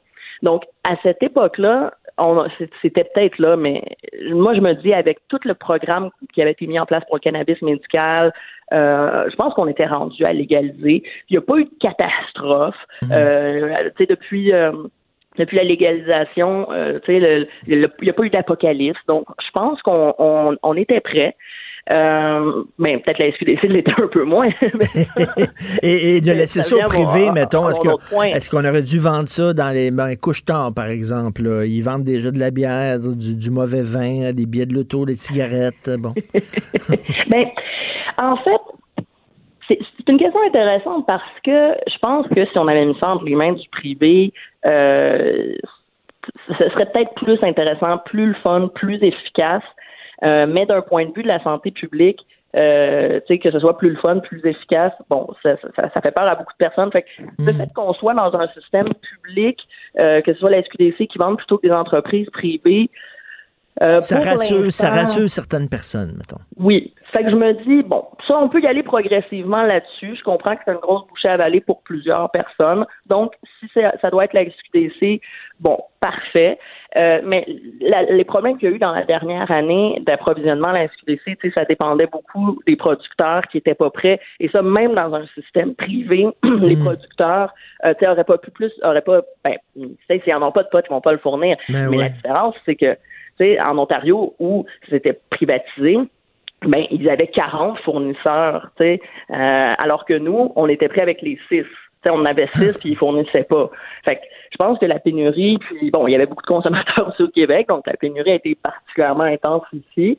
Euh, mais, tu sais, d'un point de vue d'un consommateur, c'est sûr que le marché privé est plus intéressant. C'est, c'est- l'expérience client est, est plus le fun parce que, tu sais, les vendeurs ici ont peur de, ils ont tellement peur de nous faire des conseils qu'à toutes les deux minutes, ce qu'ils disent, c'est, euh, mais prenez-en pas trop, là. Ben oui. progressivement. Ben oui, ils n'ont pas le droit, ils ont pas le droit de conseiller hein, personne. Écoute, d'ailleurs, euh, d'ailleurs, tu sens que le gouvernement Legault, ça leur tente pas. Ils sont obligés parce que c'est fédéral, mais esprit qu'ils le font à reculons. Fait que finalement, ça va être légal, mais tu n'as pas le droit de fumer chez vous, tu n'as pas le droit de fumer dans un parc, tu n'as pas le droit de fumer devant un commerce, tu n'as pas le droit de fumer dans la rue, tu n'as pas le droit de fumer. Mais là, tu te demandes, c'est, coudonc, c'était plus facile avant quand c'était pas légal. Ben oui, puis tu sais, il y a aussi le 21 ans, tu sais, faut Hey, 21 faut avoir un peu de pensée magique là pour penser que les jeunes de euh, 21 ans et moins euh, tu sais, vont juste se dire ah ben c'est plus légal, on va arrêter de consommer. Ouais, on a tout le temps fait ça des- de- depuis le dernier siècle, puis ça n'a pas marché. Oui. Donc euh, c'est vrai, le projet de loi 2 a été voté. Donc, la- le cannabis est interdit au moins de 21 ans, il est interdit de consommer dans tous les lieux publics. Et, et ça, ça va être contesté. Le 21 ans, je suis persuadée, mes sources me disent qu'il y a déjà des, des contestations qui se trament parce que euh, de fait, si on peut plus consommer partout, ben, je donne nulle part, et c'est quoi la légalisation? C'est quoi Ben oui. l'effet de ça? Non, donc, Donc, donc, moi, je euh, écoute, effectivement, il va y avoir une contestation juridique parce qu'ils vont dire euh, théoriquement, vous dites que c'est légal, mais dans les faits, pratiquement, vous, vous, vous nous mettez tellement de bâtons dans les roues que finalement, vous allez contre la loi fédérale. Et euh, effectivement, Le 4 écoute, plan aussi. Le, le, le 4 plan aussi, il est plans. contesté en ce moment. Là, il est en appel parce qu'ils avaient gagné, euh, euh, le- le- au premier, ben, le premier jugement autorisait finalement la culture à domicile euh, au Québec. Et là, bon, le gouvernement Legault est allé en appel, donc pour l'instant, ça reste interdit, mais on voit qu'un premier jugement donne raison que le fait d'interdire le 4 plans alors que c'était permis au fédéral, c'était une restriction Ben oui. euh, trop importante. C'est vrai, c'est vrai. en avoir en 2021, C'est vrai, tu fais, en bien de, 2020. tu fais bien de soulever ce point-là. Et en terminant, l'idée de départ de cette loi-là de Justin Trudeau, c'était d'enlever de l'argent des poches du crime organisé. On peut dire que là-dessus, c'est un échec. En tout cas, au Québec, le crime organisé Oui, est ben toujours oui, là. oui, oui. On, on est dans des petits pourcentages. Bon, la SQDC, ils vont aller euh, chercher autour de 15-20% et ils pensent que dans la prochaine année, ils vont pouvoir aller chercher tu sais, du 30% euh, mais moi, je pensais, moi, je m'attendais pas que dans la première année, on, on aille chercher un, des chiffres importants au, au marché noir. J'attends de voir. Moi, je, me donne trois ans pour vraiment bien analyser l'impact de la légalisation. Euh, fait que la- dans la prochaine année, vu qu'il y aura moins de pénurie, la SQDC est assez optimiste de pouvoir en chercher plus. Mais tu sais, là, c'est les, les comestibles qui s'en viennent. Puis déjà, la SQDC ne vendra pas de vape pen. Fait que ça, c'est très fort sur le marché noir. Euh, il y aura pas de bonbons, ça c'est très fort sur le marché noir. Fait que juste pour le marché des comestibles, c'est sûr que le marché noir reste fort dans la prochaine année. Écoute, euh, merci beaucoup. Et comme Plume la traverse chantait l'hiver pour moi et l'hiver pour moi. C'est pour ça que je l'ai les pieds, c'est pour ça que j'ai les doigts, c'est pour ça que je l'ai la tête dans le temps des fêtes. Alors voilà, bon temps. bon, bon. t'as fait une super bonne job. en 2019, je te souhaite des belles fêtes, Annabelle. Merci toi aussi, bye bye. Salut. Politiquement incorrect. Joignez-vous à la discussion. Appelez ou textez 187 Cube Radio. 1877 827 2346. Alors, je parlais de potes en disant, voyons donc, c'est une plante qui pousse naturellement. Alors, arrêtez de faire chier les gens. Et Guy Perkins, mon grand chum Guy Perkins, que je salue, qui nous écoute, euh, écrit Imagine si fumer du sapin ou de l'épinette donnait un buzz, est-ce qu'on raserait nos forêts? C'est une sacrée bonne phrase. Effectivement. Oh, my con! Il, dit, il fume de l'épinette, mais il faut raser les forêts au complet. C'est une très bonne phrase, effectivement. Euh, salut François Lambert. Donc, Wow. chaque vendredi, Bonjour. tu viens, tu nous parles. On regarde le journal. Écoute, Guy La Liberté, il y a 48 plans sur son île. Oui. So what? Ben, c'est parce So que c'est pas légal euh, dans ce, coin-là. Ici, on Je sais s'en bien. Mais. Je sais bien, mais tout ça, là, tout le, le- le- le- tu sais, tu sais, c'est une plante, Christy, c'est une plante. Verrais-tu ça du jour au lendemain, t'as pas le droit de faire pousser du pissenlit chez vous. C'est une plante. Je sais bien, mais c'est. Il faisait ça, là, il y a, il y a- il y a- il y a- il y a- il y a 5000 Ben, tu sais, il y a ans. cent- 5000 ans, il fumait du- du- des herbes. Mais il y a donc. 100 ans, là, le, le cannabis était, et le chanvre était, euh, était une plante commune qu'on faisait pousser ici, puis la, ch- la, la- la- la fibre. Euh, mais bon, Toi, il y a t'étais 40 là-dedans, je pense. T'étais dans le champ. non, j'ai regardé parce que moi, ce que je voulais faire, j'aime ça, moi, sortir des sentiers battus, puis ce que je voulais faire, c'était des. euh, euh, on était quand même assez avancé, c'est juste qu'à un moment donné, j'ai trop de projets.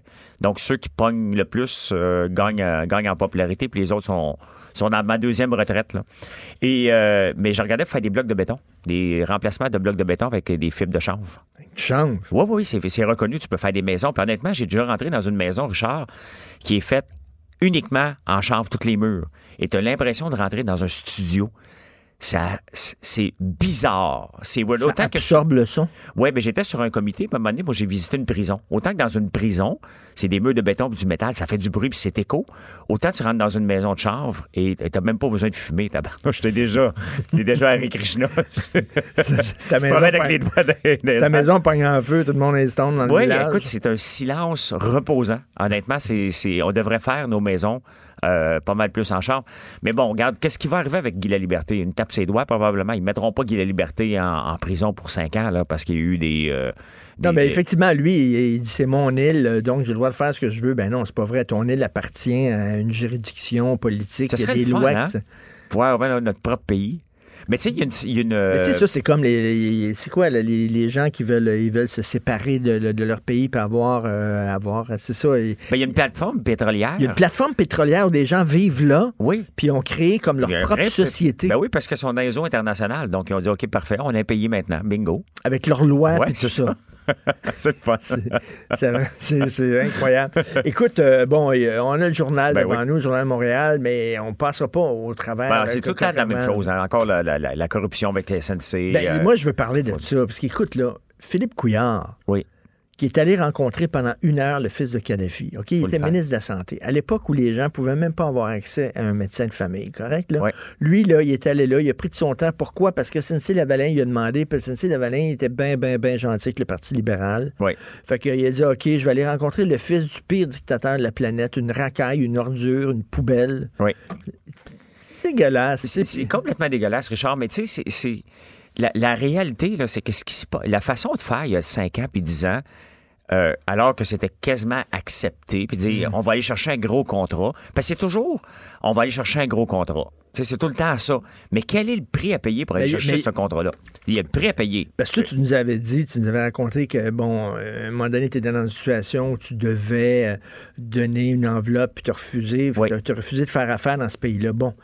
Et je parlais à Jean-François Cloutier, le journaliste du Journal de Montréal, puis il dit que, écoute, il y a plein d'entreprises qui ont refusé de faire affaire avec la Libye parce que c'était des gros montants. là. On parle de plusieurs millions de dollars. Ben Même Coca-Cola, ils devaient faire affaire en Libye, puis ils ont dû se sortir en disant, mais fuck you, nous autres, on n'embarque pas là-dedans. Il y a une entreprise qui a embarqué là-dedans, puis qui a léché les bottes de Kadhafi, c'est SNC Lavalin. Oui. Mais c'est ça qui est le problème, c'est que.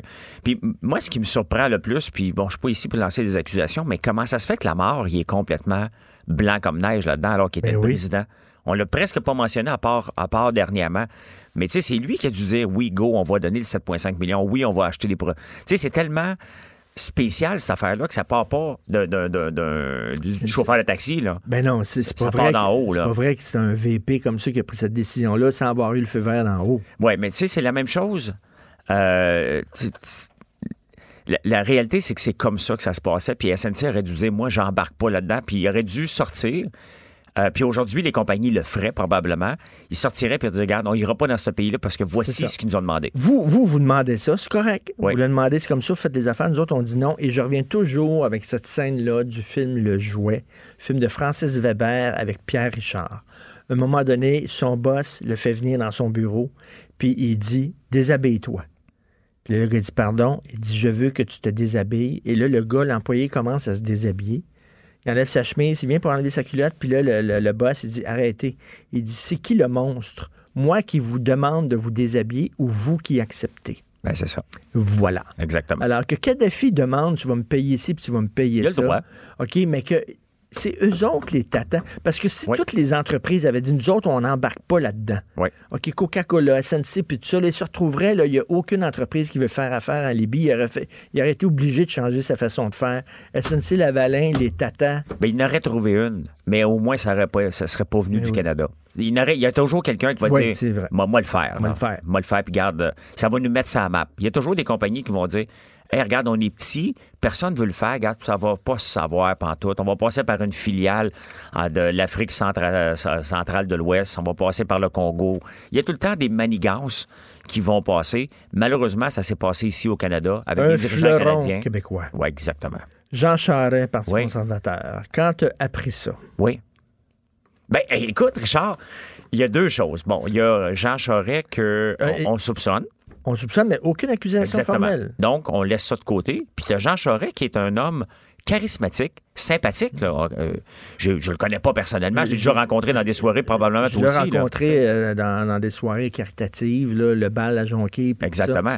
Euh, très drôle. Ben oui. Super drôle, très sympathique. Tu sais, on parlait de leader la semaine passée. Lui, Comment il travaille, lui, il est- tu sais, quand il dit working a room, là, Oui. rentrer d'une chambre, là, jaser avec tout le monde, là, puis en 15 minutes, mettre tout le monde dans ta poche, là, Ça, c'est Jean c'est un talent, c'est un talent incroyable. Lui, il l'a. Exactement. Donc, qu'est-ce que le Parti conservateur a besoin? Quand tu regardes la liste, on a parlé la semaine passée de Mica- Mi- Ma- Michael Fortier euh, dans la même catégorie, mais Jean Charest est une coche au-dessus. Tu. Mais j'a- j'adore Michael Fortier. J'aime Michael, mais il s'était présenté au leadership, il est arrivé dernier. Exactement. Du leadership, là, ça- Mais là, Jean Charest arrive là, honnêtement. Honnêtement, Non, mais Michael va se tasser. Michael Fortier va se tasser ah, si Jean Charest arrive. Ben oui. Puis Jean Charest, pourquoi il irait pas? Hein? Il va être premier ministre. Il, il, il- il s'en- il- probablement Mais même la prochaine t'imagines, élection. t'imagines, il se présente parce que là, il va y avoir certainement Peter McKay. Puis il y a des gens qui veulent faire pression pour que Ronan Brose embarque. Puis tout ça. Écoute, Ouais. Mais t'imagines, il se présente une course au leadership puis il gagne pas. Il a la honte, l'humiliation. Lui, il va dire Moi, je vais si, Ben si lui, je suis sûr de gagner. Là. Ben, il va s'assurer d'avoir les appuis, mais euh, moi, je trouve ça vraiment, honnêtement, là, je trouve Ça ça, te bon. choque pas? Ça me, cho- ça me choque pas parce que Encore là, Richard, ce qui s'est passé avec tous les accusations que, ben, comment il s'appelle, euh, Normando puis tout ça. Ben là, attends une minute, là, tu viens de me dire, SNC Lavalin, c'est pas Oui. vrai que c'est un petit, euh, que, que, ça a été, ça a été approuvé par en haut. Oui. Même affaire avec le Parti libéral. Définitivement. Ça a été approuvé par Mais en encore là. Normando, elle a encore rien d'accusation. Tu sais, Ils l'ont coincé. Euh, Il y a quelque chose définitivement qui s'est passé là-dedans, mais il reste que le gars, c'est tout un leader. Et c'est à suivre, honnêtement, mais je pense que je pense que le Parti conservateur a besoin de Jean Charest. Est-ce que le Jean Charest, est-ce que le Canada a besoin de Jean Charest? Ben, je sais pas. Mais euh, moi, je trouve, je trouve ça, je trouve ça rafraîchissant. En tout cas, écoute, euh, c'est. Il vient, il vient de tasser bien du monde, là. Tu sais, quand Jean Charest se présente, les ceux qui voulaient se présenter vont dire Oh, c'est quoi m'entendre? euh, M'entendre, que ce soit officiel. là. Ben, Ah, ouais. OK, mets-toi à la place d'un- Canadien anglais de l'Ouest. Là. Oui. Là, ils vont dire Attends une minute, là, ça va être deux Québécois? Ouais. Justin Trudeau contre Jean Charest? Ouais. Are you fucking kidding me? C'est ça qu'ils vont dire. Ben, ils vont en perdre une coupe de redneck Deux dans Québécois. le coin. Mais tant mieux, ils vont en perdre une coupe de redneck. Je veux dire, c'est presque l'URSS en ce moment, là, là-bas, là, c'est 95% qui votent conservateur. Ça n'a pas de sens, là. fait que, qui en perdent un peu ici, là-bas, qui en gagnent un peu euh, ici. C'est sûr qu'au point de vue crédibilité, Michael Fortier est sans tâche. Il n'y a même pas rien, rien, rien à, à- à son dossier. Peter McKay non plus. Jean Charest, il y a des soupçons qui traînent depuis tout le temps. Fait que... Mais tu sais, il, traîne, il traîne des casseroles avec lui. Il se promène, puis ça fait que cling, Ouais, que mais cling, quand tu le vois dans des soirées, il longe pas les murs. hein? Il se promène la tête Ah non, haute, puis il se cache pas, puis... euh, Il lâche pas un mur pendant tout, il rit. Il est allé voir les, Exactement. les- les libéraux euh, récemment. Il y avait un, gros événement, c'est l'an- l'anniversaire du Parti libéral. Il était reçu comme une rockstar. Ben oui. Puis pourtant, on l'a sorti d'ici à coup de pied dans le derrière. C'est quand même bizarre, la politique. Complètement. Écoute, il y a un gars qui s'est fait poignarder au Mexique. Le Mexique, là. Oui. Je connais un chum, le Jérôme Blanchet-Gravel, qui vient chaque semaine, euh, qui, qui- qui nous parle, euh, essayiste, euh, journaliste. Lui, il passe la moitié de son temps ici, la moitié au Mexique, Oui. à Mexico. Mais le Mexique, là, tu vois, là, les trafiquants de drogue, puis ça, c'est hallucinant quand même. Eux autres, ils niaisent pas avec la POC, hein? Eux autres, là, ils- c'est à ça. Là. Oui, oui, Ils, coupent, ils coupent les têtes à la chaîne de ça, font une vidéo, euh, ils mettent ça sur, euh, sur YouTube. euh. Tiens, C'est comme- ce qui arrive quand tu payes pas ton loyer. c'est- oui, tu sais, Sicario, là, le film de Denis Oui. Villeneuve, là, pendu en dessous des ponts, là. Non, c'est assez... Tabarouette. C'est assez... tu regardes Carlos, la série, pas Narcos, la série. Un narcos, moi, honnêtement, là, je sais pas quel côté de mon cerveau capote, mais je les ai écoutés tout au complet. C'est excellent. J'ai écouté les dérivés de Narcos. C'est bon aussi, les dérivés. Oui, oui. a- Narcos Mexico, là. c'est- Oui, il y a eu Narcos Mexico, mais il y a eu aussi l'histoire de, de Narcos, euh, le, le bras droit de Pablo Escobar, qui Ah est oui? ravié, j'oublie son nom. Il y a eu une série, je l'ai commencé euh, l'année pas, il y a deux ans, en pensant qu'il y en avait juste huit. Là, à un moment donné, je dis, moi, d'écouter un neuvième. Et là, je regarde, il y en avait 75. j'ai amené moi. J'étais allé, euh, justement, j'étais allé au Mexique en vacances, puis j'ai écouté ça toute la semaine. OK, là, je vous donne le meilleur conseil que vous allez avoir. On- euh, ceux qui vont là, en vacances, euh, c'est là qu'on lit des, gros livres, on n'a rien que ça à faire. Là. Don Winslow. W-I-N-S-L-O-W. Don Winslow. Il a écrit un paquet de livres. euh, c'est, pas, pas des livres de, de- de- journalistes, c'est des romans ok, qui se passent dans le milieu des narcotrafiquants au Mexique. C'est parmi les meilleurs romans policiers que j'ai lus de toute ma vie. Ah, ben, Il y a euh, une trilogie qui est écrite, là. Euh, c'est extraordinaire. Tapez-vous là-dessus. C'est, comme, c'est super gros. C'est 900 pages. Je l'ai pensé à travers en, dans deux jours. Mais c'est pas pourquoi on est passionné par toutes ces affaires de cartels-là, ces- alors qu'on devrait être complètement contre. La planète est, est- est complètement. Puis j'ai écrit quelque chose un matin sur Facebook parce qu'il y a le cartel du pain dans le journal qui parle. Et ça me fait rire. Ça me fait rire, Richard. Le cartel du pain. Le cartel tranché. du pain. Ça, ça fait trembler le monde. Et ça, hein, c'est épouvantable. Mais tu sais, ça me fait sourire qu'on appelle ça un. Tu sais, il y a- deux. ben, je je suis pas le plus grand défendeur de la gestion de l'offre, même que je suis le plus grand attaquant. Disons, OK? On va le dire des choses euh, comme elles sont. Et c'est quand même drôle que. euh, c'est quoi un cartel? C'est un groupe qui, compte, qui, qui se met ensemble pour, pour éliminer les petits, être un petit groupe en haut et contrôler les prix. Éliminer la concurrence. T'élimines la concurrence. C'est quoi la gestion de l'offre? C'est un groupe qui se met ensemble pour contrôler les prix et éliminer la concurrence. Il y en a un qui c'est légal. Il y en a un qui c'est légal parce que c'est le gouvernement. Puis si c'est pas le gouvernement qui le contrôle, il appelle ça un cartel puis il le poursuivent. C'est vrai. ça me fait rire. Mais c'est vrai. Ben oui, parce qu'aussitôt que tu mentionnes cartel, là, euh, moi, si je mentionne cartel, non, je ne le ferai pas parce qu'ils vont m'envoyer encore une lettre d'avocat. Là. Pour vrai? Oui, oui.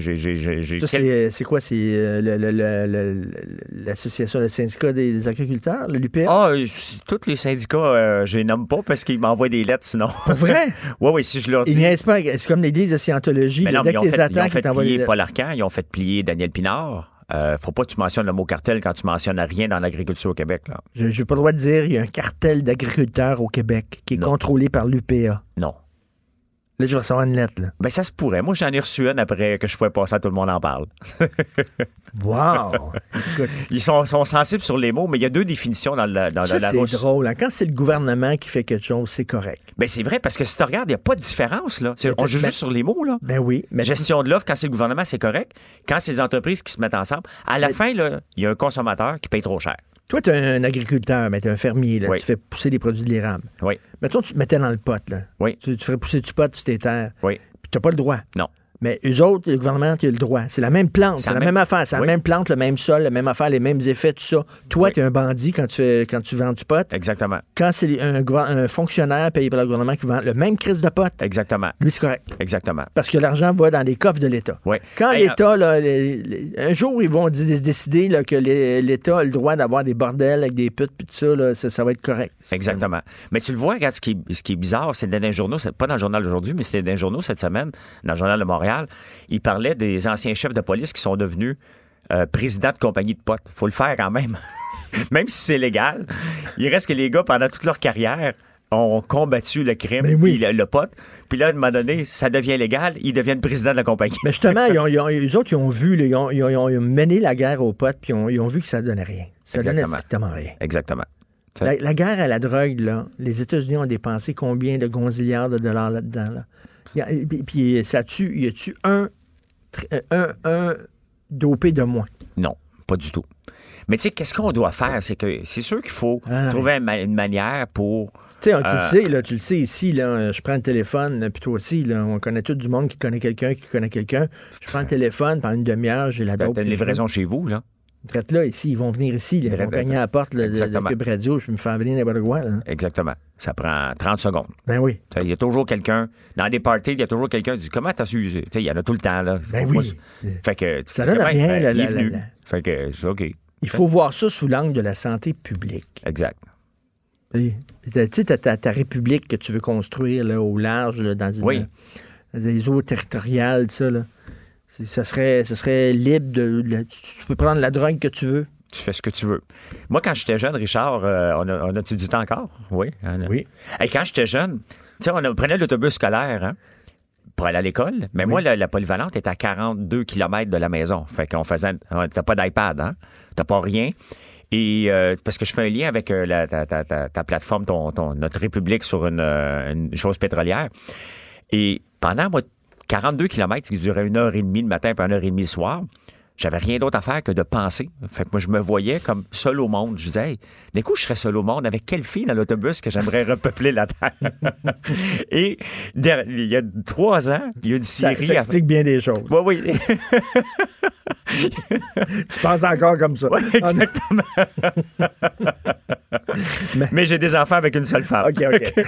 et, euh, et sur Fox, il y a quelques années, il y a une série qui est sortie comme ça que j'ai tombé accro, mais raide. C'est euh, Last Man on, Last Man Last on Man Earth. on Earth. Ah, c'était, je me revoyais dans mes rêveries de petit cul et euh, c'était vraiment, c'était, c'était moi quand j'étais petit cul, puis c'était, c'était vraiment, c'est vraiment bon cette t'étais- T'étais-tu le genre là, à vendre de, de la limonade quand t'étais jeune, à avoir déjà le sens des affaires? T'avais ta petite table, tu vendais de la limonade. ben, Écoute, moi j'habitais, j'habite, moi, j'habite encore, ma ferme est dans le même fondement où ce qu'on était. Et l'asphalte, elle arrêtait, puis après ça, c'était, euh, c'était un chemin en garnotte, là, en, en gravier. Et moi, je vendais des œufs de caille sur le bord de la route. Il y a un char qui passait par jour, OK? Il arrêtait. Ce pauvre petit gars, il est au soleil, ça fait. OK, fait que déjà, t'avais la fibre d'entrepreneur. Ah, moi, il y avait autre chose que. Il n'y a rien d'autre que je voulais faire dans la vie. là. Oubliez le l'hockeyeur, le pompier, policier, là, ça ne m'intéressait pas. Moi, je voulais être entrepreneur. Mon grand-père est entrepreneur, mon père est entrepreneur. Je ne savais pas dans quoi, mais je, je- voulais vendre de quoi? je voulais être en affaires. Je voulais être, je voulais être un boss. Des œufs de caille. Ben oui, j'élevais des cailles, mais mon père payait. Tu sais, j'étais wise comme entrepreneur parce que j'étais un peu comme un syndicaliste dans le temps sans le savoir. C'est que mon père, mon père payait euh, les dépenses et moi, je ramassais les revenus. Parce qu'on avait un tracteur. Fait que moi, j'allais voir les voisins avec une souffleuse. Je demandais pas à mon père. Je disais, hey, je peux te nettoyer ta cour. Tu sais, je peux rentrer ton bois. Il me disait, OK, parfait. Mais moi, je payais aucune dépense et je ramassais les revenus.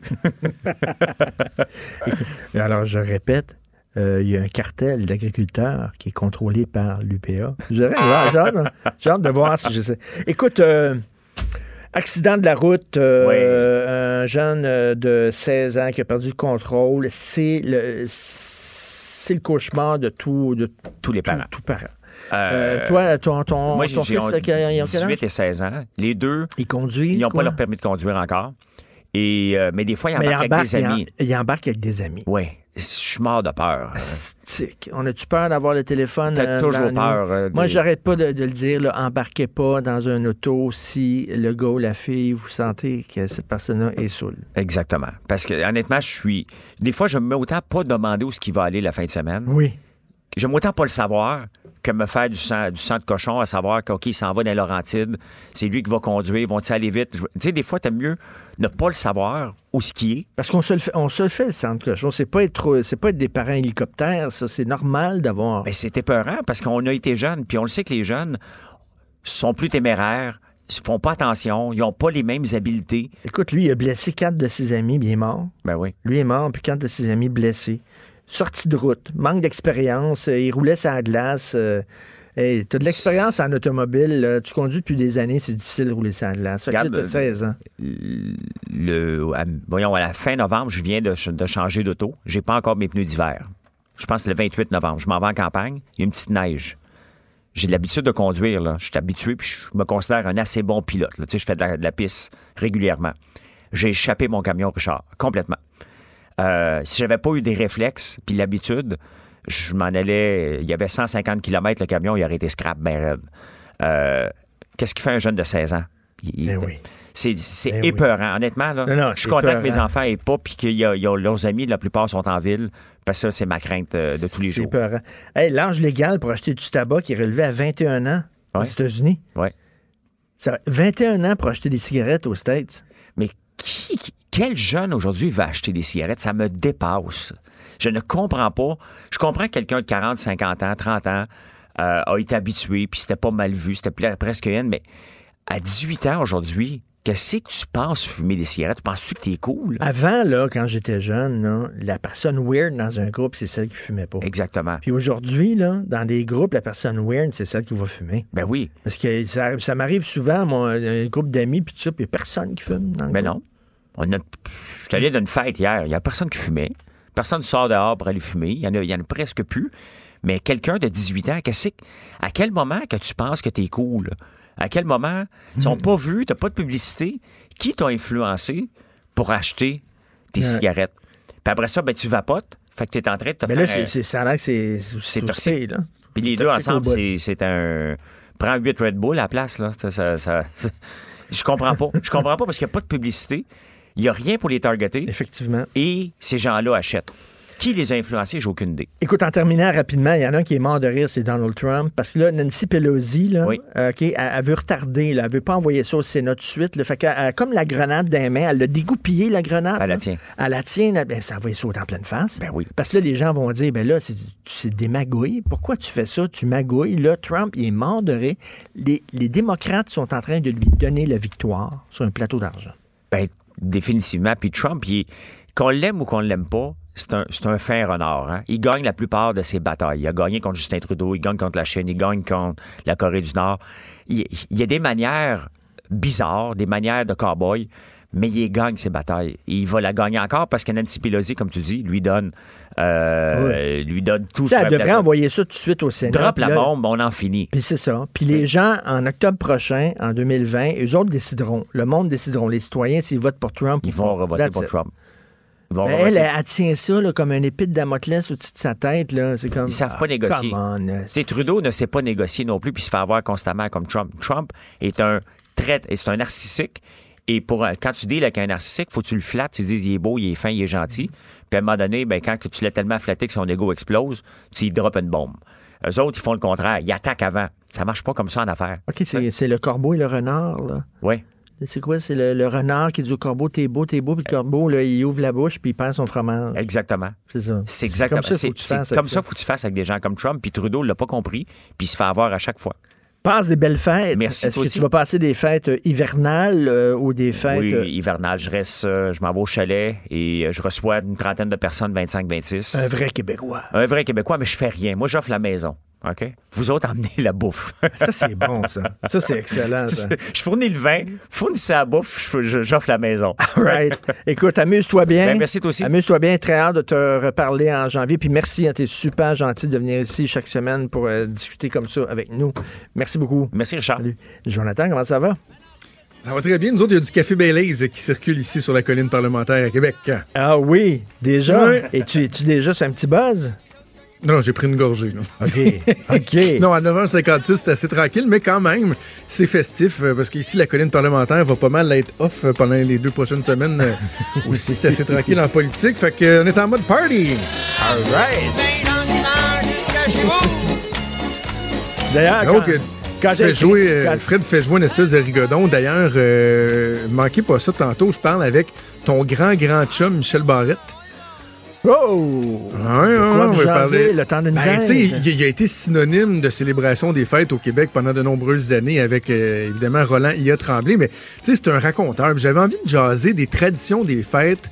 Tu sais, c- ce que c'était avant, ce que c'est devenu aujourd'hui, qu'est-ce qui nous manque, qu'est-ce qu'on regrette pas. et qui de mieux que Michel Barrette pour jaser Ben oui. des traditions du temps des fêtes? Donc, euh, il va nous parler tantôt. Ça Quelle bonne idée, super bonne idée. Quand tu as écrit ta chronique, je serais de retour, pourquoi pas? T'étais-tu sur un petit buzz? Non, mais je savais que je me ferais... euh, C'est quoi les réactions que tu as eues à ta chronique? Ah, j'ai pas lu les commentaires. OK, OK. Je- je- J'essaie de rester de bonne humeur un matin. Mais j'ai vu sur Twitter qu'il y a du monde qui disait que j'étais, j'étais tombé la tête. Mais écoute, tu sais, Jean Charest a toujours été sous-estimé. Tu sais, on a l'impression que c'est à peu près le politicien qui a été le plus détesté dans l'histoire du Québec. Il a quand même eu deux gouvernements majoritaires puis un minoritaire, puis il a failli être élu une quatrième fois en, en- en 2012. Ça a passé à quatre sièges qui battent Pauline Marois. Là. On oublie souvent ça. Donc, on a beau dire ce qu'on voudra, mais il y a, il y a du monde qui l'aime, Jean Charest, là, qui reconnaissent des qualités en cet homme-là. Moi, je suis capable d'en reconnaître. Je dis pas qu'il est parfait. Mais je, vraiment, je maintiens mon point que sur papier, statistiquement, mathématiquement, ça marche. L'idée est loin d'être folle. J'en- démarre pas. Je sais que t'es sceptique. Je sais que Benoît est sceptique aussi. Je vous dis juste, moi, je regarde l'aspect politique. Ben oui, sais. vous ben autres, oui, dites, ah, ouais, mais là, vous pensez aux affaires qui sont pas réglées. Puis, tu je vous dis juste que politiquement, quand on le regarde, ça, ça tient la route. Et ça moi, tient la route. et toute l'année, je, je- je- je- je n'ai pas cessé de défendre la présomption d'innocence. Donc, il faut, il faut défendre la présomption d'innocence pour Jean Charest aussi. Ah, T'as raison. Ça devrait pas être juste Tout un à fait. principe à géométrie variable qu'on l'utilise lorsque ça fait notre affaire. C'est vrai, on a parlé d'Éric Lapointe. Plusieurs ont invoqué la présomption Ben oui. d'innocence. Patrick Bruel. C'est vrai. Non, mais c'est un bon point. C'est vrai. Toi puis Sophie, c'est le genre de truc Ben que vous oui. mettez souvent de l'avant. Avec raison. Parce que moi, tu vois, c'est drôle. hein, Souvent, je suis dans l'autre... non, on est en- dans les positions inversées. Moi, des fois, j'ai tendance à dire, ouais, mais là, quand c'est trop gros, là, Hmm. tu sais, euh, quand, hein, quand ça ressemble à de la merde, quand ça sent Ben la oui. merde, quand ça goûte la merde...